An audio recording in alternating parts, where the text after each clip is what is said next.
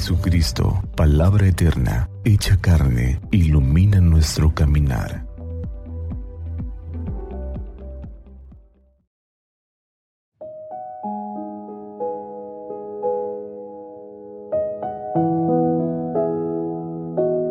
...25 de marzo...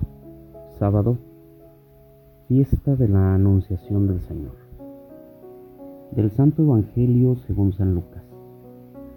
En aquel tiempo, el ángel Gabriel fue enviado por Dios a una ciudad de Galilea llamada Nazaret, a una virgen desposada con un varón del estirpe de David llamado José.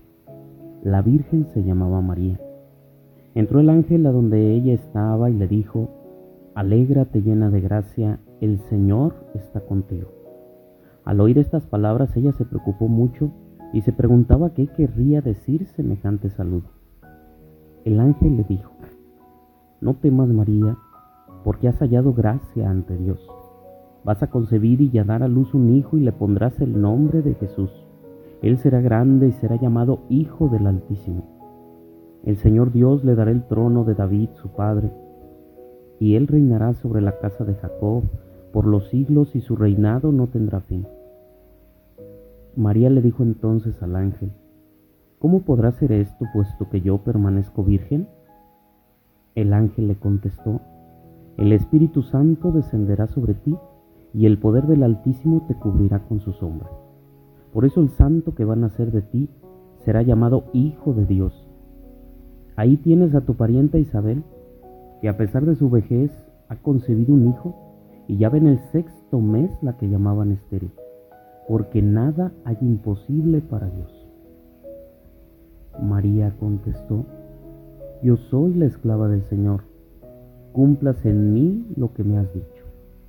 Y el ángel se retiró de su presencia. Palabra del Señor. Gloria a ti, Señor Jesús.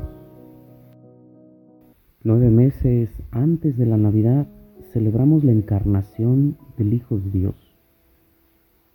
Lucas hoy nos presenta ese bellísimo relato donde un ángel anuncia a María que va a ser la madre del Salvador y deja entrever muchas cosas.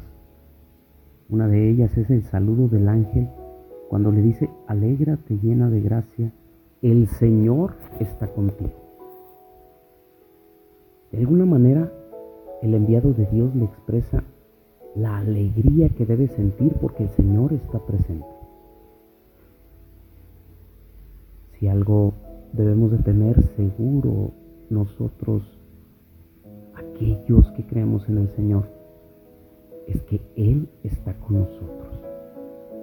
No importa la situación, la circunstancia, el Señor está con nosotros. Y aunque pudiera parecer difícil o dura la situación, el Señor está con nosotros. Es algo que no podemos nunca olvidar. Otra cosa que hoy esta fiesta en medio de la cuaresma nos dice es la figura tan relevante de María, el sí de María, aquella mujer que supo donar su vida para la causa de Dios y que supo decirle, aquí está la esclava del Señor, cumplas en mí tu voluntad. ¿Cuántos de nosotros podremos renunciar a propios proyectos, a propias ambiciones, a nuestros propios gustos o deseos y poder hacer en nosotros el proyecto de Dios. Qué complicado y qué difícil. Y María supo renunciar a todo para hacer el proyecto de Dios. Y en esta cuaresma se nos invita precisamente a eso, aprender a renunciar para dejar que el Señor haga su proyecto en nosotros confiar en Dios, confiar más en el Señor y en su poder, a pesar de las pruebas y dificultades, a pesar de lo imposible que pudiera parecer algo, como el que el Hijo de Dios se puede encarnar por obra del Espíritu Santo. Así hay muchas cosas que pudieran parecernos complicadas o difíciles, imposibles a nuestras fuerzas.